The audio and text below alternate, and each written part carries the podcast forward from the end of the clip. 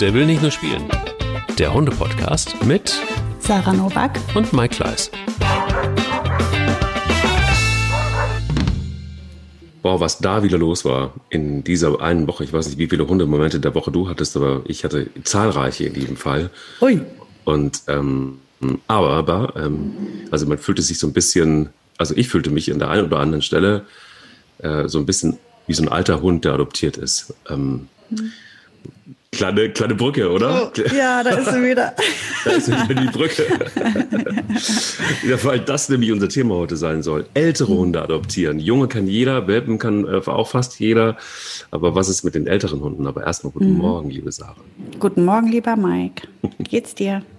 Sehr, sehr gut. Ähm, es war ein heftiges Wochenende. Wie gesagt, ich habe sehr viele Hundegeschichten zu erzählen, hätte ich, aber das würde jetzt diesen Podcast in jedem Fall sprengen. Und ähm, ja, was soll ich sagen? Es ist, ähm, ja, mir geht's gut. Wie geht's dir? Müde und gut.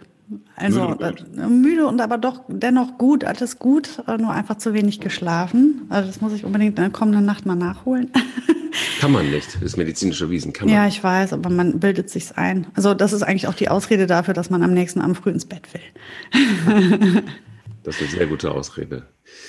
Ich habe ähm, immer mal wieder reingeguckt bei Instagram. Äh, da sind wir auch unter der will nicht nur spielen, könnt ihr uns finden. Und ähm, ja, da ist jede Menge Interaktion. Und da gab es auch immer mal wieder so die Frage nach Adoption. Das Thema Kastration übrigens bei, bei Tierschutzhunden war ein Riesenthema. Ist es bis jetzt?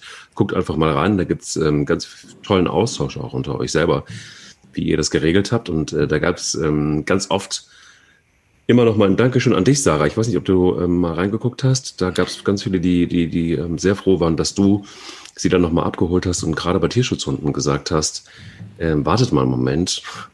Und eigentlich totaler Quatsch, dass die aus dem Tierschutz kommen und äh, schon kastriert oder sterilisiert bei euch landen, mhm. sondern äh, überlegt euch das einfach mal gut. Und da gibt es ein ganz großes Dankeschön aus vielerlei Richtung. Ich hätte das tatsächlich ähm, vielleicht auch öfter mal überdenken müssen. Ich äh, war aber so obrigkeitshörig, dass ich gedacht habe, naja, es ist ein Verein, der wird schon wissen, was er tut.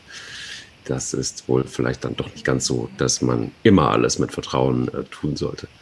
Aber gut, also das nochmal so ein bisschen, ähm, ja, ähm, zu dem Thema, aber das war eben auch, und jetzt schlage ich die zweite Brücke zum Thema Adoption, mhm. weil ähm, wir, wir ja gerade uns so ein bisschen festgebissen hatten in der Folge damals, ich glaube zwei Wochen oder drei Wochen her, dass äh, gerade gerade bei adoptierten Hunden das oft der Fall ist, dass die zu früh kastriert werden manchmal.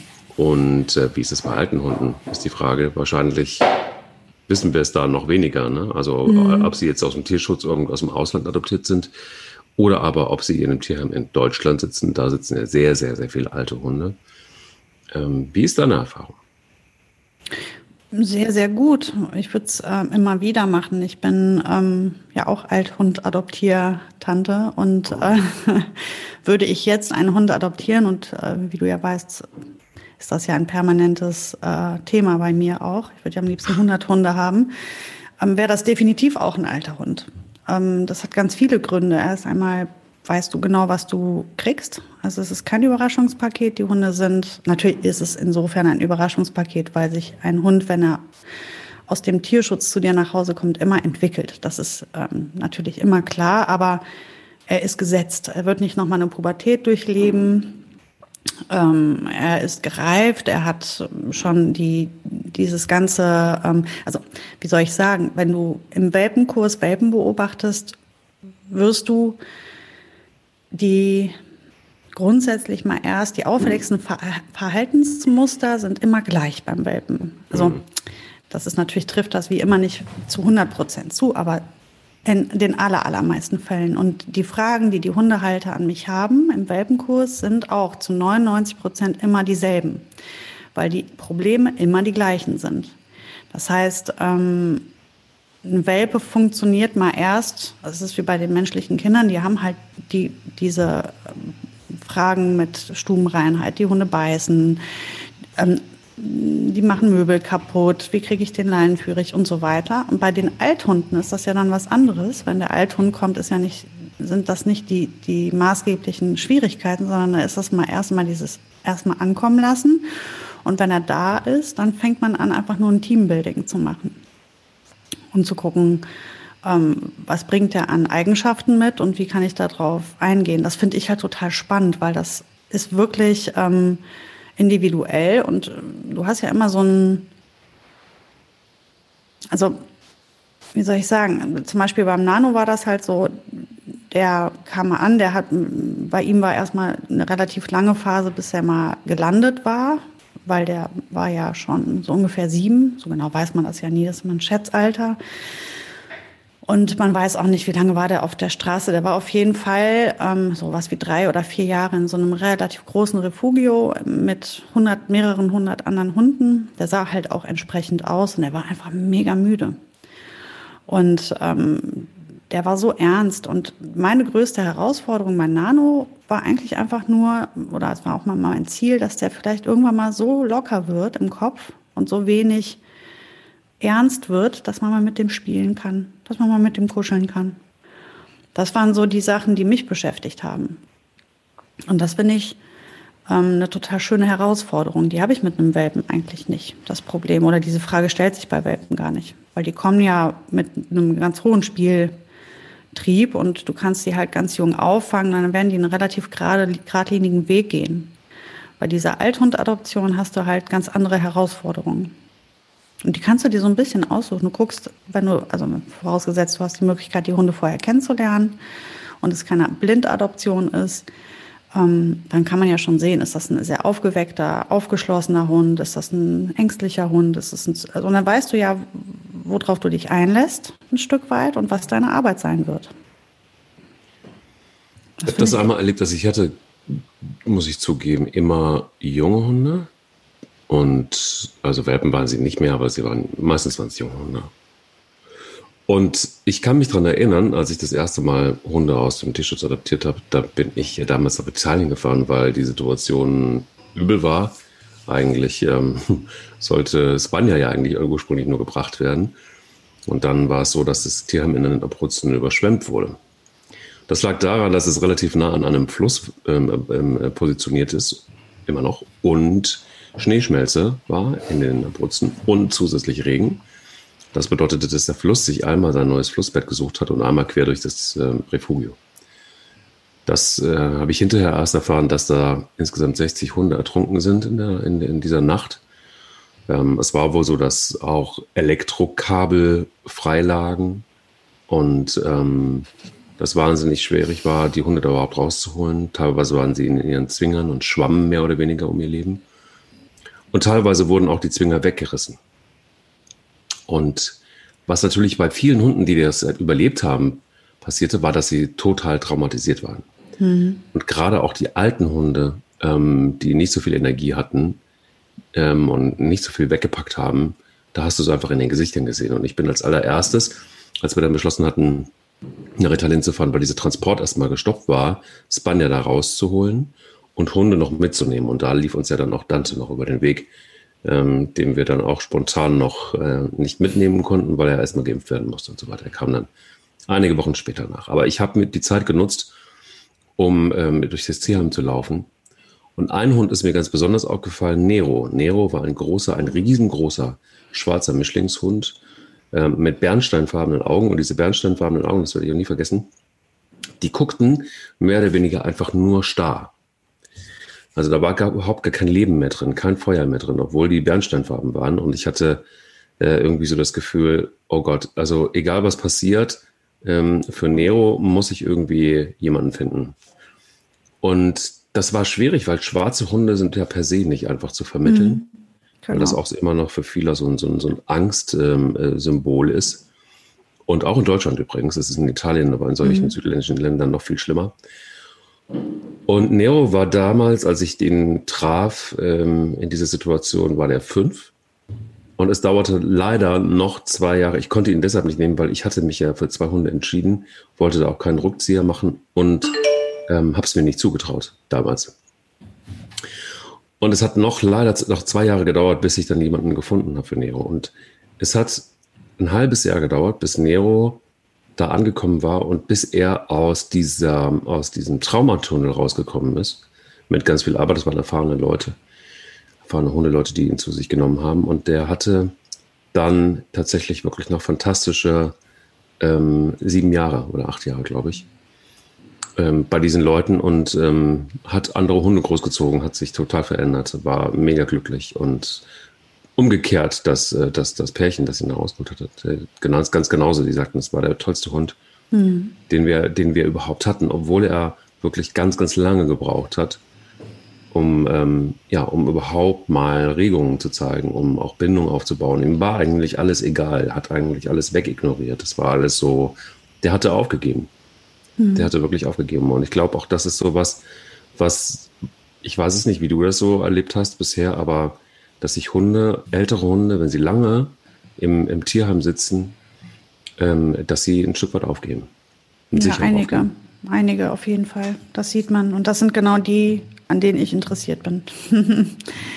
das ist, ähm, ähm, ja, das ist auch, das sind immer die, mit denen man was ganz Besonderes erleben wird. Und das ist, muss man sich für entscheiden, muss man wollen. Es ist halt Geduld, Arbeit, Ruhe, Rückschläge. Das musst du halt alles in Kauf nehmen. Dafür musst du das auch wirklich genau wissen, worauf du dich einlässt. Und wenn du das dann aber machst, dann wirst du ein etwas Besonderes in deinem Leben erleben. Und dann wirst du irgendwann darauf zurückblicken. Das wird dir nicht verloren gehen. Und das ist etwas Besonderes. Das erlebst du nur dann. Weil, ähm, genau wie du sagst, dieses, ähm, diese Hunde, die das zu viele Jahre erlebt haben und gesehen haben, die brauchen wirklich lange, um da wieder richtig ins Leben zu finden und auch diese, ähm, also das habe ich besonders oft beobachtet bei den älteren Hunden, die brauchen einfach auch lange, um sich mit den Lappalien der Luxuswelt auseinanderzusetzen. Also so Sachen wie Spielen. Ne? Oder, oder mit anderen Hunden Jeck über eine Wiese rennen. Dafür die Ruhe zu haben und den Kopf zu haben, sich überhaupt damit auseinander. Dafür musst du stressfrei sein. Das ist ja ähm, Spielen und Spaß ist immer das, was ganz hinten ansteht. Vorher geht, alle anderen Sachen sind ja erstmal überlebenswichtig. Und Spielen ist überhaupt gar, hat mit dem Überleben überhaupt nichts zu tun. Und deswegen wird das halt als erstes abgeschafft bei diesen Hunden, die so leben. Und wenn die das so viele Jahre nicht gemacht haben, werden die richtig ernst. Und ähm, das braucht eine Zeit und viel Vertrauen und viel Arbeit, bis sie dann wieder so locker werden, dass sie das können. Und das ist spektakulär. Diese Entwicklung ist, ähm, die beflügelt und die ähm, bereichert und die tut so gut zu sehen, wenn man da Lust drauf hat.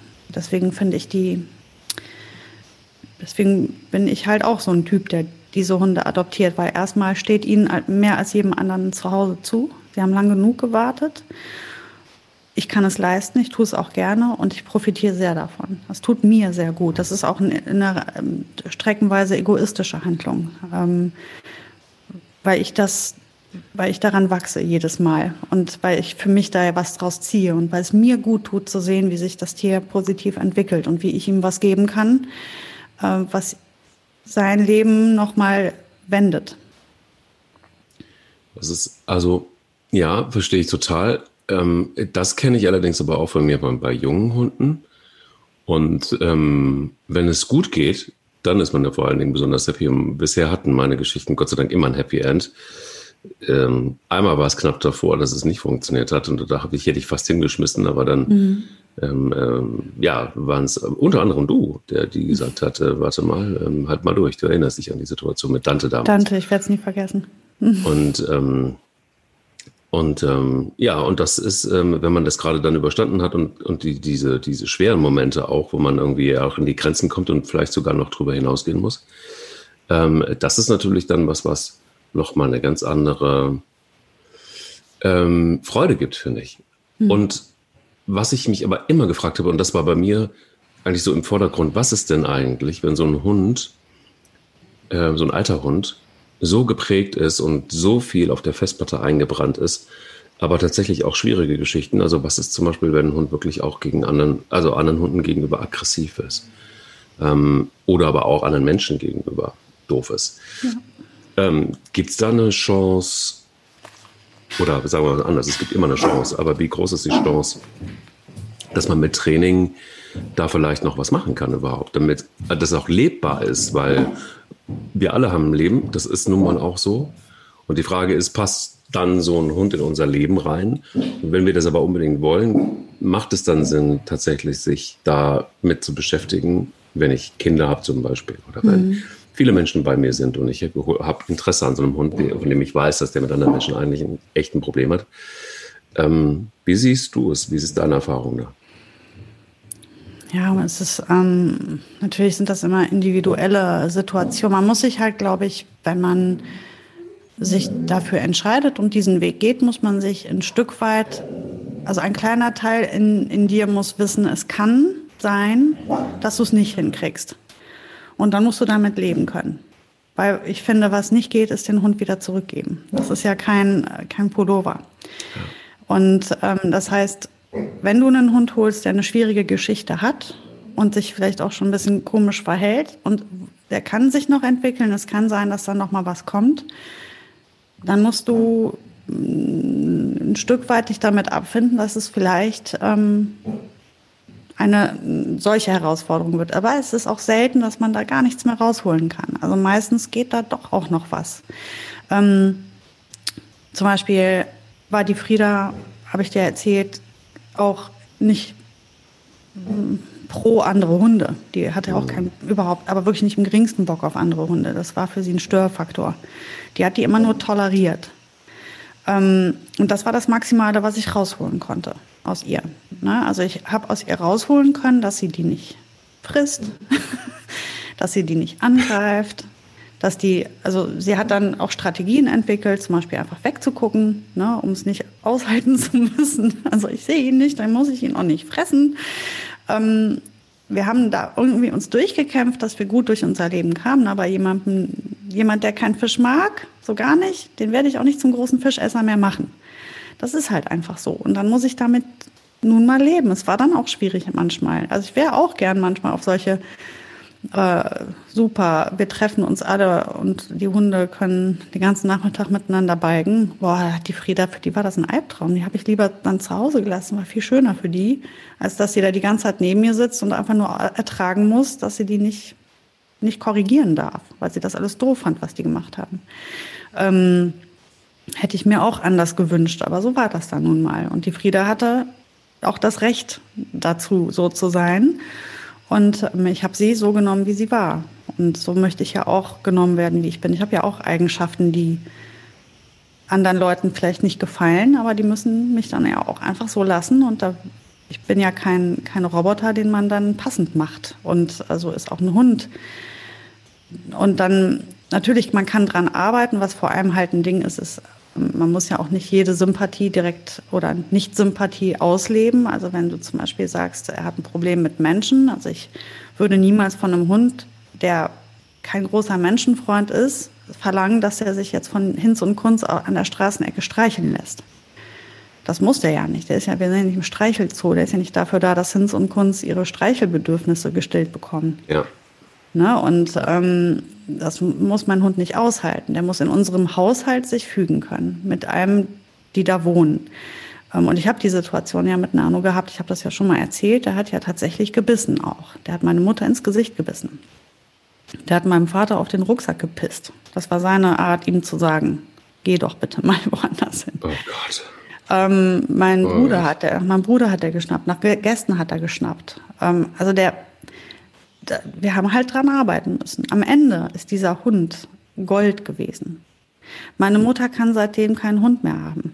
Das hat die, die kann nicht mehr. Nein, die kann nicht mehr. Die ist, es hat die so geschmerzt, als sie ihn gehen lassen musste. Also wir haben das ja zusammen gemacht und äh, sie, wir waren, es war ja ein Familienhund, der gehörte unserer Familie und ähm, hat ja auch am Ende in erster Linie wirklich ein Verhältnis zu meiner Mutter gehabt und die hat das so schlecht vertragen, dass die, die hat gesagt, ich kann diesen Schmerz nicht mehr aushalten, wenn die dann gehen. Ich kann keinen Hund mehr haben. Ich schaffe das nicht mehr. Weil die, und, und das ist der Hund gewesen, der zu Beginn so schlimm drauf war, dass wir wirklich an unsere Grenzen gegangen sind als Familie, weil der ähm, eigentlich alle Kacke fand. Also wir haben dran gearbeitet, aber er war nie der Hund, der dann draußen irgendwie Bock hatte, mit jedem zu kuscheln. Das musste er auch gar nicht. Er hat nur, wir haben nur dran gearbeitet, dass er uns als Familie ähm, so akzeptiert hat, dass er mit jedem Familienmitglied ein Verhältnis hatte. Und wir haben, ich meine, der war nachher halt einfach der total, total zauberhaft und charmant. Und ähm, das hat nur einfach echt lang gedauert und wir mussten dran arbeiten. Wir haben halt was dafür getan. Ähm, aber wie, wie ich eben schon sagte, du machst halt aus einer Kuh keinen Elefanten. Es ist, wenn einer so ist, grundsätzlich, dann finde ich, ähm, kann man man soll, muss halt wissen, was man möchte. Wenn man halt Bock hat auf, auf diesen ultrakompatiblen, super lieben, alles, dann geh auf Nummer sicher. Du musst halt schon irgendwie ein, ein Stück weit das Risiko eingehen, zu sagen, es wird vielleicht nicht so laufen, wie ich dachte. Und dann gebe ich den Hund ja auch nicht zurück, sondern dann wird dran gearbeitet und bestenfalls klappt auch alles. Und in ganz wenigen Fällen schaffen wir es dann eben nicht. Aber dann bringe ich den Hund ja nicht zurück, sondern dann ist das halt das Schicksal für diese, für diese eine Phase wird das so sein. Und ähm, es ist in den seltensten Fällen so, dass sich da nichts machen lässt, weil ich immer noch der Meinung bin, dass Zeit ein Medium ist, was unterschätzt wird bei Tierschutzhunden, die einfach über, sie brauchen einfach ganz viel mehr Zeit. Und es entwickelt sich über diese Zeit oftmals so viel. Es ist, ich finde das, ähm, ja, wie soll ich sagen, diese Ungeduld, die wir Menschen immer haben. Und äh, wie oft ich das schon erlebe, er ist ja schon ein halbes Jahr da. Ja, ja, gut, aber er war vorher drei Jahre auf einer Tötungsstation. Äh, ja, der ist seit einem halben Jahr bei dir, aber der ist noch nicht angekommen. Ja klar, der kommt, der ist jetzt aufgetaut, der wird jetzt frech, aber er ist immer noch nicht ganz angekommen. Wart doch noch mal, gib ihm noch ein bisschen Zeit, sei noch mal geduldiger mit ihm. Wie, wie viel da passiert und es dauert manchmal echt dann nicht nur ein paar Monate, sondern vielleicht sogar ein paar Jahre. Und da passiert immer noch was. Das ist aber ein wichtiges Thema. Also das war zum Beispiel auch, mhm. und das ist total dämlich eigentlich, das, da bin ich auch komplett ähm, weg von. Man denkt nur, weil man einen etwas älteren Hund nimmt, dass ähm, man dann quasi so dieses ganze von bis nicht hat, ja, mhm. und und und also so von Welpe bis bis dann eben, äh, bis man Abschied nehmen muss und dann diese ganze Entwicklung mitkriegt und so weiter. Aber ähm, das hat sich bei mir total geändert, als Dante einfach viel zu früh gestorben ist, weil das ist natürlich überhaupt nicht klar, dass ein Hund ähm, vom Welpe bis dann, keine Ahnung, 12, 13, 14, 15, 16 Jahre alt wird. Mhm. Das kann auch viel früher sein, weil mhm. es so viele Situationen gibt. Hoffentlich passiert es niemandem. Aber ich habe einfach auch schon junge Hunde leider erlebt, nicht, Gott sei Dank nicht meine eigenen, aber die überfahren worden sind oder die einfach schlimm krank geworden sind oder keine Ahnung. Und dann leben sie, ja, vielleicht auch nur zwei, drei, vier, fünf Jahre. Also vielleicht sogar kürzer als ein Hund, den du nimmst, wenn er fünf, sechs ist und, und, und, und 14 wird. Und so dieses von bis ändert sich eben, dieses, diese von bis Einstellung. So ich, ich, ich habe einen Welpen, ich kann den aufziehen. Ich erlebe mit dem Dinge und ähm, wir sind irgendwie äh, 15 Jahre miteinander. Das ist eine Romantik, glaube ich, mhm. die, die wünschenswert ist und die auch toll ist, aber ich bin da komplett weg von, weil ich denke, so dieses, dieses von bis muss man, glaube ich, neu definieren, wenn man mhm. überhaupt generell Tiere hat, weil es ist unrealistisch und es passiert so viel. Und ich finde auch, ja, und darum geht es irgendwie doch auch nicht. Also ich bin da voll bei dir. Ich sehe das ganz genau wie du und ich weiß auch nicht, warum. Für viele geht es darum, weil sie ja, sagen, Angst meine, haben, ich ja muss Menschen, mich so früh wieder verabschieden. Ja, und was, wenn du dir eine deutsche Dogge holst?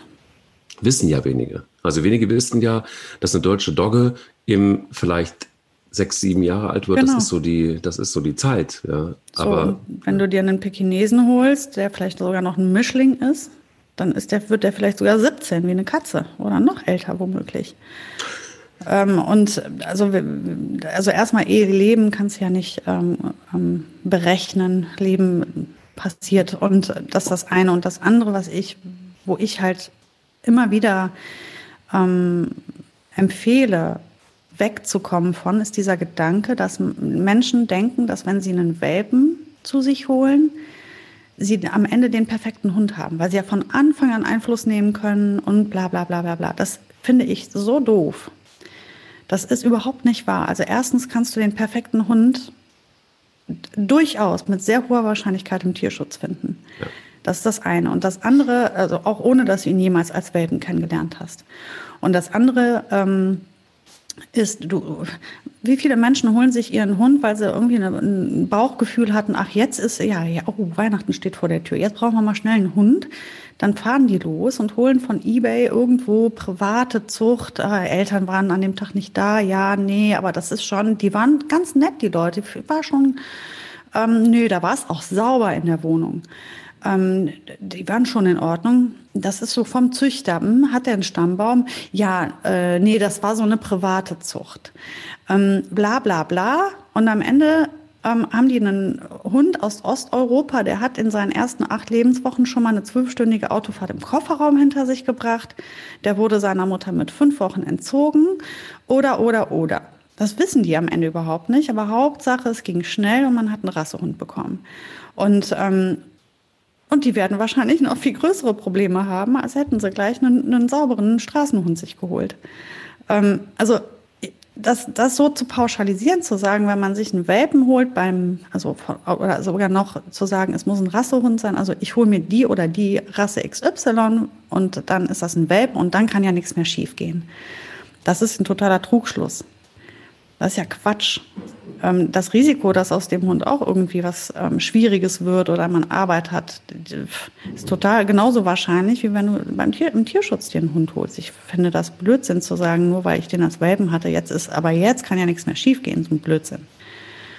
Das ist ja Quatsch. Und ich habe in der Hundeschule deutlich mehr Rassehunde ähm, als Tierschutzhunde und wir haben alle die gleichen Probleme am Ende. Also was für eine Baustelle das ist, ist ja egal, aber wir haben alle Baustellen.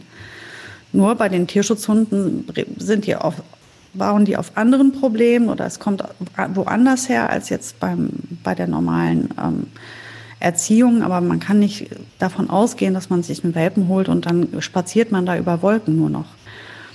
Das ist so nicht. Ich kann dich nicht hören, Mike. Vielleicht ist es auch ganz oh. gut, wenn du mich nicht hören kannst, dass ich ab und zu mein Mikro einstelle wieder. ähm, was ich manchmal ausmache, weil hier manchmal tatsächlich Turbo ist, weil gerade Pelle eine Phase hat, die etwas schwierig ist und er gerne auch mal auf Kuhweiden läuft mit Elektrozäunen und sich dann oh. befreien lässt von mir. Oh, ähm, ja.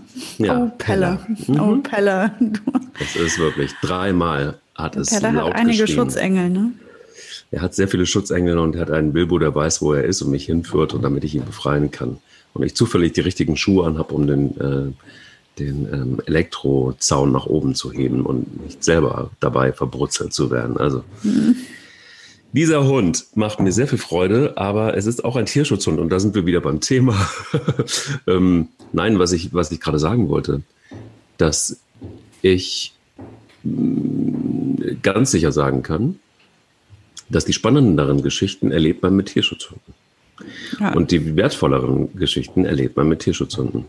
Und auch die rührenderen finde ich tatsächlich auch, weil, und das ist das, was, also es gibt ja viele unterschiedliche Berichte über Menschen oder von Menschen, die sich für einen Tierschutzhund entschieden haben. Auch übrigens, ich kenne auch ganz viele, die sich explizit so wie du, was ich mhm. mega feier, ähm, für ältere Hunde entschieden haben und das immer wieder tun und auch immer wieder den Schmerz aushalten, dass der Hund leider sehr früh geht im Vergleich. Das ist leider dann doch auch so ein mhm. Teil der Wahrheit.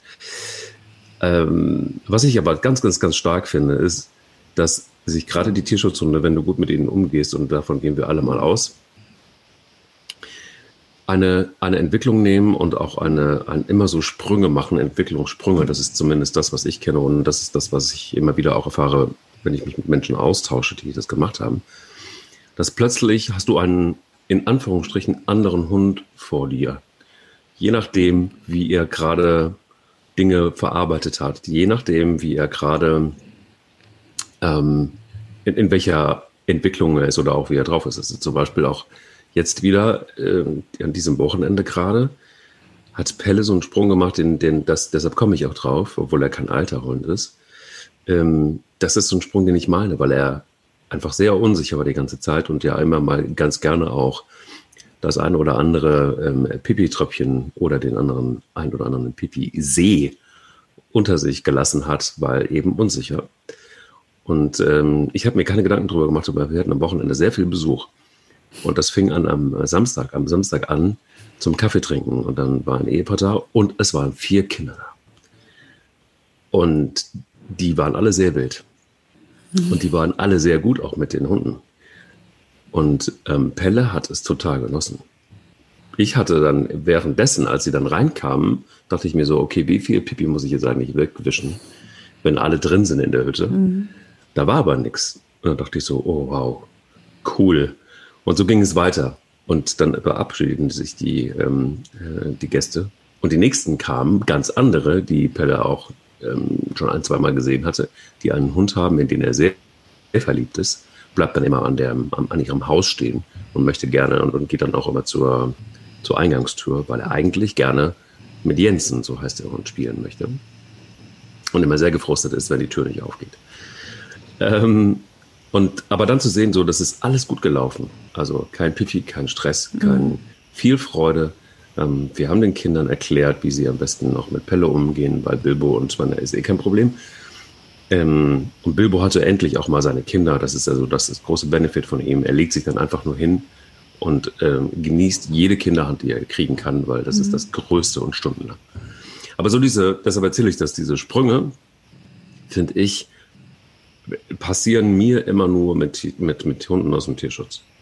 Weil sie, warum auch immer, ich habe keine Ahnung, warum es so ist, aber das habe ich mit, mit, mit Welpen, die vom Züchter auch diese Erfahrung habe ich gemacht, mhm. hatte ich so nie. Hatte ich so überhaupt nie. Nee, da hast du halt andere Erlebnisse. Deswegen, also es ist irgendwie jede, jede, ich glaube, jede Hund-Mensch-Verbindung bringt etwas Besonderes mit sich und ähm, ist einzigartig. Und man, es gibt, es gibt ja keinen unbesonderen Hund. Das, davon bin ich total überzeugt.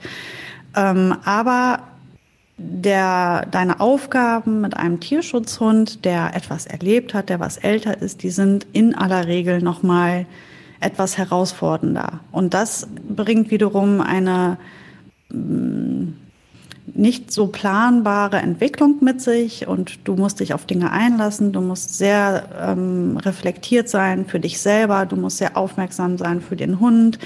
Ich finde, das sind Dinge, die ähm, mich als Menschen nochmal neu formen jedes Mal, ähm, weil ich mich jedes Mal neu definieren muss selber. Und das ist das, was ich so spannend daran finde.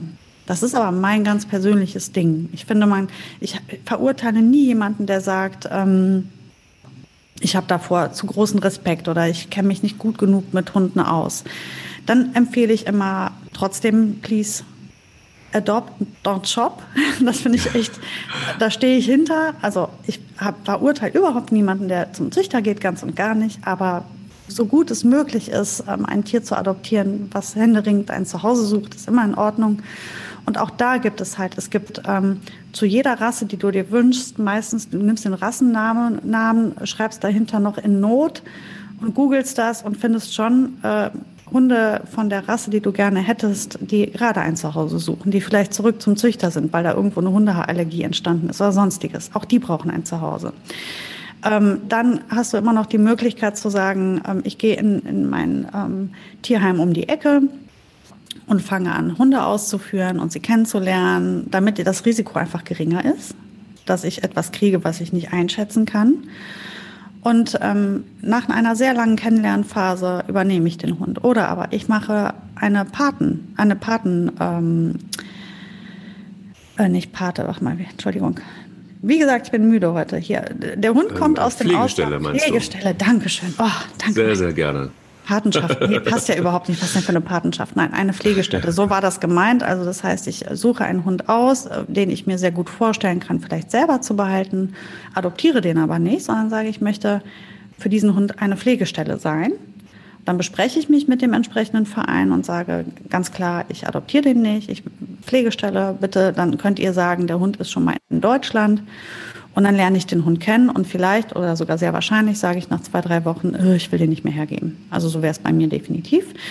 Ähm, aber da hatte ich auch weniger Druck drauf und habe dem Hund trotzdem schon mal helfen können und womöglich, wenn es nicht gefunkt hat oder doch die Probleme zu groß sind, ähm, wird der Hund ähm, innerhalb Deutschlands weitervermittelt und somit hatte der schon den einen Fuß in der Tür zu einem neuen Zuhause und ich hatte noch die Möglichkeit, erstmal, dass wir uns beschnuppern. Und um dann auch wirklich ohne schlechtes Gewissen und schlechtes Gefühl zu sagen, nein, das schaffe ich nicht, das ist, der ist zu krass.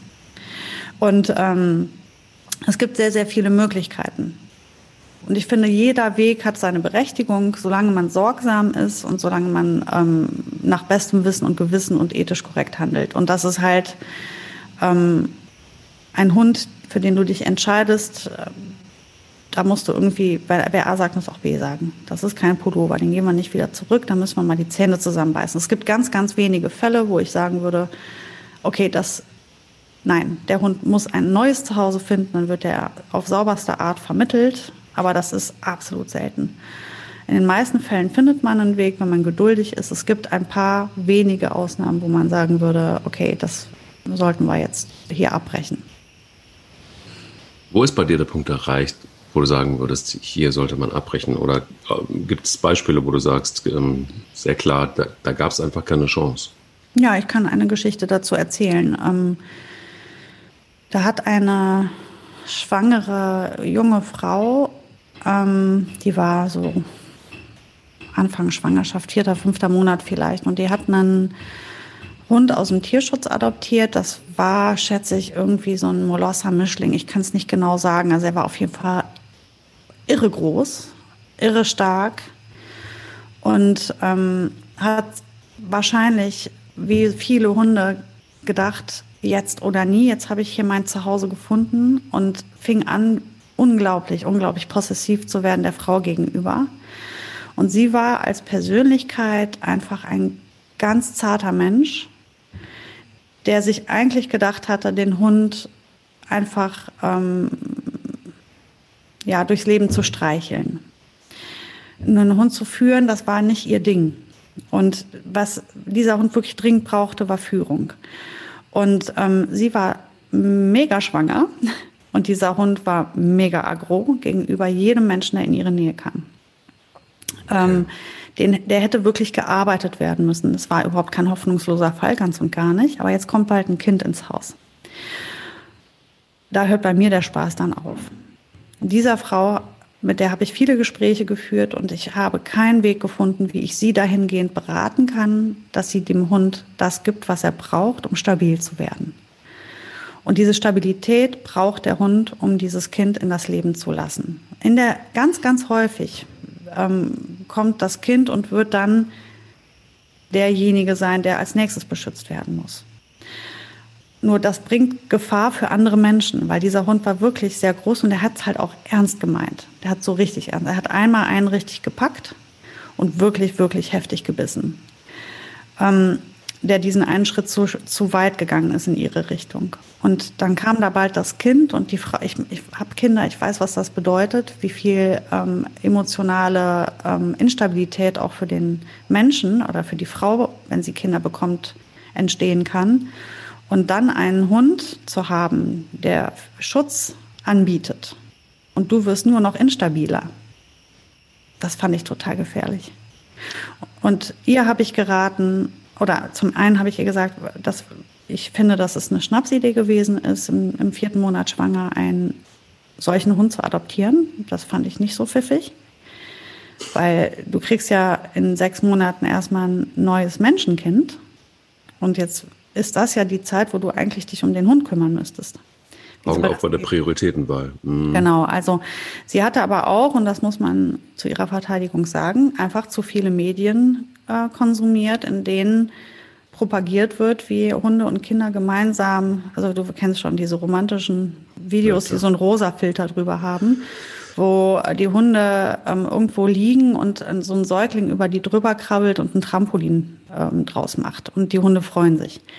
So, das war ihre Vorstellung davon gewesen. Aber oh, okay. sie hatte einen Hund ausgesucht, der halt sich dafür nicht eignete. Der also, eine sehr große Herausforderung war. Und da habe ich halt für den Hund ein großes Problem gesehen, für die Frau und für das Kind und für das, Umf das Umfeld der Frau vor allem. Und ähm, da habe ich gesagt, dass die Baustelle, die da entstanden wäre, und der Hund war ja gerade erst angekommen, der war gerade mal zwei Monate bei ihr, gesagt, dann such doch jetzt für den Hund das richtige, den richtigen Partner, der bereit ist, einen Hund zu führen und zu erziehen und der das jetzt auch leisten kann, der nicht im sechsten Monat schwanger ist. Und, ähm, und du lässt das mit dem Hund mal erst, kriegst mal erst dein Kind und mhm. dann kannst du irgendwann mal nochmal überlegen, wie du es mit dem Hund machst. Ist ja, ja auch immer, ähm, also ich habe ich kann mich jetzt gerade daran erinnern, dass mir gerade, während du die Geschichte erzählst, erinnere ich mich an, an meine erste echte Hundebegegnung ähm, in Form von Überlegungen, ob ich mir einen Hund anschaffe. Und da war ich ähm, knapp 18, noch nicht ganz.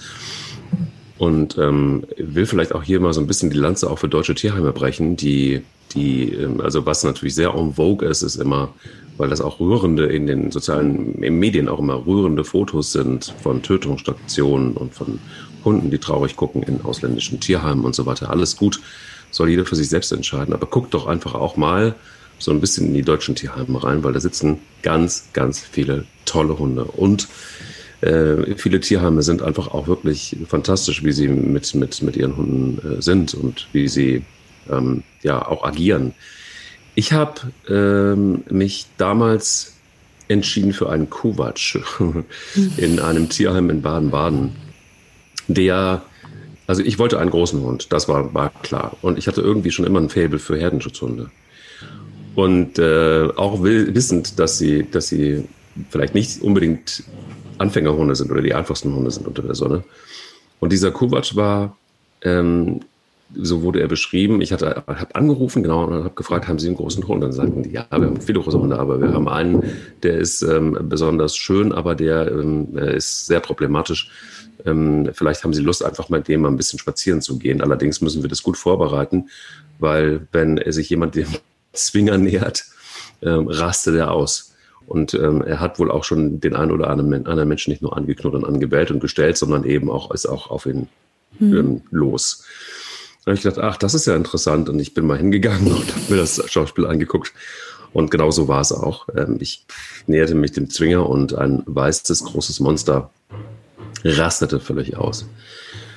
Und die Taktik war, dass wir uns immer weiter genähert haben, erstmal. Ähm, und ich über drei Wochen immer ein Stückchen näher an diesen Zwinger gegangen bin und ihm auch was zu fressen mitgebracht habe und Leckerli und so weiter. Und irgendwann relativ schnell beruhigte er sich auch wieder. Das war irgendwie, irgendwie so zu sehen, für mich zumindest, auch als damals Hunde, unerfahrene Menschen, dass das nichts mit wirklicher Aggression zu tun hatte, sondern eher auch mit Unsicherheit und mit, mhm. mit so verängstigt eben. Und dann irgendwann habe ich die Frau im Tierheim gefragt und habe gesagt, wie machen Sie es denn eigentlich oder wie haben Sie es denn gemacht? Also Sie müssen sich dem Hund irgendwann nähern. Sie sagt, ja, irgendwann habe ich einfach den Zwinger aufgemacht. Hm, das ist genau das, ja. Und ähm, dann habe ich gesagt, ja, das ist doch ganz gut, dann machen wir das. Und dann sagt sie, trauen Sie sich das wirklich zu? Und dann habe ich gesagt, ja.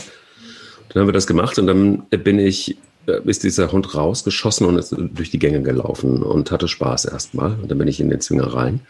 Und er kam mir hinterher und habe ich einen Fehler gemacht und habe den Rücken zu ihm gedreht. Und sah nur aus dem Augenwinkel, dass ähm, er zum Sprung ansetzte. Und irgendwie aus dem Instinkt raus habe ich den Fressnapf, weil ich war gerade dabei, ihm was in diesen Fressnapf zu machen, den Fressnapf nach ihm geschmissen. Mhm. Ähm, weil das irgendwie im Affekt das Einzige war, was mir ähm, logisch erschien, um mich zu schützen. Und in diesem Moment passierte was ganz Krasses. Der Hund schmiss sich auf den Rücken und winselte. Mhm. Und dann bin ich hingegangen, habe ihn gestreichelt und in diesem Moment war der Bann gebrochen. Ähm, das Problem war nur, ich bin dann, um diese Geschichte etwas abzukürzen, immer wieder in dieses Tier rein, bin mit ihm spazieren gegangen, ähm, habe ihm auch einige Nächte bei mir zu Hause gehabt. Eins war nicht möglich für mich damals. Die Reaktion, die er mir gegenüber gezeigt hatte, sagte er bei jedem Menschen, der sich genähert hat. Das heißt also, egal ob im Bus, egal ob ich viele Dinge mit ihm ausprobiert, mhm. es war nicht möglich. Ich konnte den kaum halten, weil er dann irgendwann auch in eine Rolle kam, dass er mich beschützte. Und ich konnte es damals mit, mit fast 18 gar nicht leisten. Mhm. Gott sei Dank war es dann so, dass ein befreundeter, ähm, äh, ja, ein, ein, Freund von mir, dessen Vater Bauer ist oder war, ihn dann genommen hat um, auf dem Bauernhof hatte der das tollste Leben überhaupt. Ja. Er konnte seinen Job machen. Ähm, er hatte wenig Kontakt mit Menschen. Er ähm, war da total gut aufgehoben, aber ich habe wirklich getrauert ohne Ende, weil ich, es war ein älterer Hund auch schon, war damals fünf oder sechs. und ähm, kaum eine Chance. So, er hatte dann Gott sei Dank jetzt sein Zuhause gefunden. Aber ähm, zwei Dinge sind für mich damals relativ klar gewesen. Einmal, guck ruhig mal im Tierheim, guck ruhig auch mal in einem deutschen Tierheim, probiere ruhig auch mal Dinge aus und, und, und, und sei auch mutig. Ähm, aber man muss, glaube ich, auch so reflektiert sein selber und gucken, was man leisten kann und was nicht. Aber eben nicht dann, wenn der Hund schon da ist, da bin ich komplett bei dir, mhm. sondern ähm, wenn man nicht hundertprozentig weiß, ob man damit klarkommt, gibt es eben die Möglichkeit der Pflegestelle. Es gibt die Möglichkeit, Spaziergänge zu machen mit den genau. Hunden in Tierheimen. Ähm, gerade Tierheime freuen sich total darüber. Es gibt ja auch total viele Hunde, wo man sich gar keine Fragen stellen muss, wo man wo man hingeht, sie kennenlernen, sofort sieht, dass dieser Hund überhaupt gar keine Schwierigkeiten mit sich bringt. Mhm. Es ist ja nicht so, dass im Tierschutz oder im Tierheim nur ähm, schwierige Hunde oder problematische Hunde sitzen. Ganz im Gegenteil. Ganz, ganz viele dieser Hunde sind ja pff, Engel. Da ist ja gar nichts an Problem. Das, die, sie sind völlig entspannt. Und das sind manchmal Hunde, die sitzen da seit einer Woche, weil das ehemalige Frauchen vielleicht verstorben ist. Weil natürlich auch immer noch ähm, das Problem auch besteht, dass sie manchmal sehr, sehr alte Menschen Welpen sich holen. Und dann kommt so ein dreijähriger Hund oder ein fünfjähriger Hund ähm, ins Tierheim, weil Frauchen ihn nicht mehr ähm, halten konnte, weil sie einfach entweder zu, wirklich zu alt wurde oder vielleicht verstorben ist. Und dann sitzt er da und es gibt gar keine Geschichte zu diesem Hund groß, die zu erzählen wäre. Es ist einfach nur ein Hund, der Pech hatte. Scheidungshunde auch, vielleicht auch. Scheidungshunde, was immer. Es gibt, also es ist falsch ist zu denken, es müsste ein Welpe vom Züchter sein. Das ist falsch. Das möchte ich einfach quasi überbegrifflich sagen. Natürlich, viele Hunde haben eine Geschichte, aber das ist irrelevant, wo der herkommt. Äh, Hunde entwickeln Geschichten auch und auch wenn sie vom besten Züchter der Welt kommen, kann es dir passieren, dass dieser Hund vielleicht auch mit dir etwas oder du machst vielleicht irgendwas falsch und es entwickelt sich was Komisches und man muss dann arbeiten. Das kann alles passieren. Also es sind ja es sind ja keine berechenbaren äh, oder wo man, wo man halt sagen kann, äh, ich mach, ich wende dieses eine Rezept an und dann läuft's. Sondern ähm, sie entwickeln sich, sie leben genau wie wir und sie sind so sensibel und können Sachen so dermaßen für sich aufgreifen, dass das in jegliche Richtungen ausarten kann. Man muss nur sich darüber im Klaren sein, dass man eben gegebenenfalls dran arbeiten muss. Und dafür muss man halt auch offen sein. Und dann gibt es halt Hunde, wo du die Baustelle schon siehst, weil sie dich anspringt. Oder welche, wo du sie noch nicht siehst und du dann aber sagen musst, okay, wenn doch was kommt, dann, tja, dann werden wir, werden wir halt irgendwie es rocken. Das wäre halt ganz wichtig. Und ähm, ich versuche immer mehr Menschen dazu zu überreden, ähm, nicht direkt immer einen Welpen zu wollen. Auch nicht als Ersthund. Das ist nicht nötig. Ja, was ist der erste Hund? Ja, dann freu dich doch schon mal auf deine alle zwei Stunden Pipi-Mach-G-Aktion. Geh doch mal ins Tierheim, guck doch mal nach einem Althund. Ach, es soll eine bestimmte Rasse sein. Ja, dann google die doch mal. Du findest vielleicht einen super coolen Althund, der gerade ein Zuhause sucht, der völlig cool und entspannt ist, der schon stubenrein ist, der vielleicht sogar schon Hundeschulen besucht hat vielleicht der entspanntere Staat und der braucht echt voll dringend ein Zuhause. Da gibt es ja auch tatsächlich coole Vereine. Also es gibt ja zum Beispiel auch fast nahezu von jeder Hunderasse ein ähm, in Not. Also, ja, das, was ich eben meinte, genau. Du nimmst die Rasse. in Not, ja, äh, genau. Schäferhund in Not, in, in Not mhm. und so weiter. Da gibt es tolle. Und, und das ähm, will ich gerne an der Stelle auch nochmal sagen. Also es ist ja auch toll, äh, dass es in Deutschland zumindest und in vielen anderen Ländern auch, ähm, weil wir werden übrigens auch in anderen Ländern gehört. Wir werden in Österreich, in der Schweiz, wir werden in Australien, Brasilien und in den USA gehört Ui, mittlerweile. Aber ja. dann sitzen da deutschsprachige Menschen, schätze ich. Sehr, sehr wahrscheinlich, genau. ähm, aber überall gibt es äh, Hilfe, die man sich holen kann, verrückterweise. Mhm. Es gibt Hundetrainer, es gibt ähm, wirklich ganz, ganz tolle Menschen, die sich mit Hunden beschäftigen, die sich damit auskennen und ja, also habt keine Angst, selbst wenn es dann mal Schwierigkeiten gibt. Und dann kann man, glaube ich, sowieso auch nur raten, egal ob es eine Welpe ist vom Züchter oder mhm. ob sie jemand aus dem, äh, aus dem Tierschutz, das ist ja völlig egal. Aber macht irgendwie was mit den Hunden und vor allen Dingen, ähm, ja, kümmert euch um, um, um Erziehung und, und vielleicht um Defizite. Denn der will nicht nur spielen. Das ist ja ähm, auch immer wieder verrückt, die er diese Erkenntnis. Ganz zum Schluss gibt es von dir eigentlich noch einen ähm, Hundemoment der Woche? Ja, wenn wir schon beim Thema sind. Ähm, wir äh, waren eingeladen bei ja, Kita-Freunden unserer Töchter ähm, mit auch zwei weiteren Mädchen, wovon ähm, das ältere Mädchen halt total Bock auf Hunde hat und auch super gern einen eigenen Hund hätte. Und ähm, das ist sowas, da habe ich immer, ähm, ich kann mich ja ganz schwer von frei machen, dass ähm, wenn eine Boogie, ich habe die Boogie war mit eingeladen, die war dann dabei, ähm, wenn die da rumläuft, dann habe ich da schon immer ein Auge drauf bei Kindern, bei fremden Kindern, weil ich die nicht abschätzen kann. Ich weiß halt nicht, was machen die Kinder. Gehen die jetzt, legen die sich auf die drauf, ziehen die da am Schwanz, gehen die da doch mal an die Ohren und tun ihr weh. Und dann wiederum wüsste ich nicht, wie sie reagiert. Also ich kann es zwar einschätzen oder mir vorstellen, aber wissen tue ich es nicht. Und da meine Kinder ihr noch nie wehgetan haben, weil ähm, wir das sehr früh schon ganz klar besprochen haben, keine Ahnung, was sie dann macht. Und ähm, ich war einen Moment unachtsam, als ich äh, den Tisch gedeckt habe und ähm, stelle, die lag total friedlich in ihrer Ecke und hat gepennt. plötzlich sehe ich, dass alle vier Kinder um sie rum, die lag da wirklich, das war so wie so ein Berg an Kindern. In der Mitte guckte dieser Hundekopf raus und die hatte die Augen so weit aufgerissen, guckt mich an, so, ich, ich rühre mich jetzt einfach nicht, Mama. Ich mache jetzt gar nichts. die war wie versteinert und er hat das ertragen. Ich habe gesehen, oh dass, dass, sie das nicht mochte, habe ich gesehen. Es war zu viel einfach. Ja. Ne, da, ähm, Leni und Lola haben ihr das Gesicht gestreichelt und, und ähm, dann die anderen beiden Mädels irgendwie auch noch halb drauf und äh, sie lag da so und hat wahrscheinlich nur gedacht, okay, ich, ich sollte einfach wahrscheinlich gerade nichts tun, aber es ist nicht schön. Wahnsinn. Ja, und es hat, es ist gut gegangen, aber mir schlug einmal kurz das Herz auf und ich gesagt, ey Leute, ähm, hallo, stellt euch mal vor, ihr wärt das und auf euch drauf wären vier oh, Hunde. Wow. Nicht cool, ja, oder? Also wow. ähm, bitte einmal alle einen Schritt zurück. Wir üben das jetzt nochmal zusammen. Ähm, sie hat sehr gut reagiert. Ne? Aber mein Hundemoment der Woche, heiße Kiste, fand ich, äh, fand ich sehr aufregend. Sie hat das super gemeistert, aber war trotzdem ein bisschen äh, Adrenalin im Spiel bei mir. ja. Und deiner? Meiner war neben dem Elektrozaun äh, von Pelle war es ein, äh, ein, ein krasser, schöner Moment. Ich habe einen dänisch-schwedischen Farmhund kennengelernt. Ähm, das sind Hunde, die vorwiegend zur, ähm, ja, die, die spüren Mäuse und Ratten auf. Ganz krass auf dem Land vor allen Dingen. Sehen so ein bisschen aus wie ein Jack Russell, ähm, sind aber, werden eingeordnet eher in die Pinscher-Schnauzer-Ecke, obwohl sie sehr aussehen wie ein Jack Russell Terrier.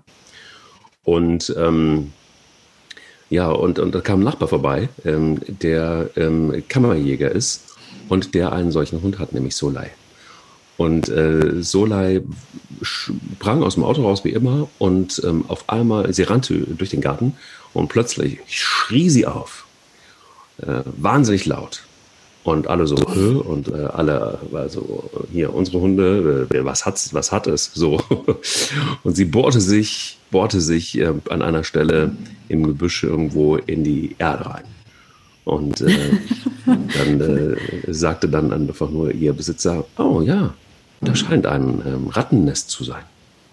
Und genau so war es auch. Und ähm, sie ähm, hatte dann zu tun, sage ich mal. Sie hat dann ihren Job gemacht.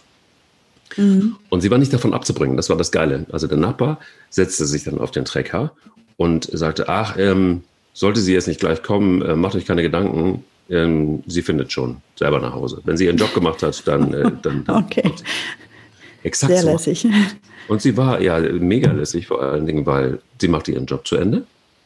Mhm. Und irgendwann war sie weg. Und irgendwann bekam ich drei Stunden später eine WhatsApp vom Nachbarn und sagte, hey, macht euch keine Gedanken, sie ist angekommen. Und es sind, oh. es sind locker drei Kilometer, vier Kilometer ungefähr. Nicht ganz einfach. Also sie ist nicht oft bei uns gewesen, insgesamt dreimal. Und äh, war aber kein Problem. Sie war dann zu Hause. Naja, gut, vielleicht hat sie ja auf dem Weg nach Hause noch das ein oder andere Rattennest gefunden, was sie noch bearbeiten musste. Krass. Genau. Hat ihren Job gemacht. Ja. Dänisch-schwedische Farmhund. Könnt ihr mal googeln. Ähm, lustige, Sehr lustige äh, Hunderasse und auch nützlich noch dazu. Wunderbare ja. Hunde. Ja. Wie schön. In diesem Sinne, ähm, ich gehe auf Rattenjagd und ich weiß nicht, was ich du so machst. ich gehe jetzt, ich gehe jetzt äh, in die Kita, meine Kinder wieder abholen. Die sind müde. Sehr gut. Dann dir eine schöne Woche und euch da draußen auch und äh, bis nächste Woche. Bis nächste Woche. Tschüss. Der will nicht nur spielen. Der Hunde-Podcast mit Sarah Novak und Mike Kleiss.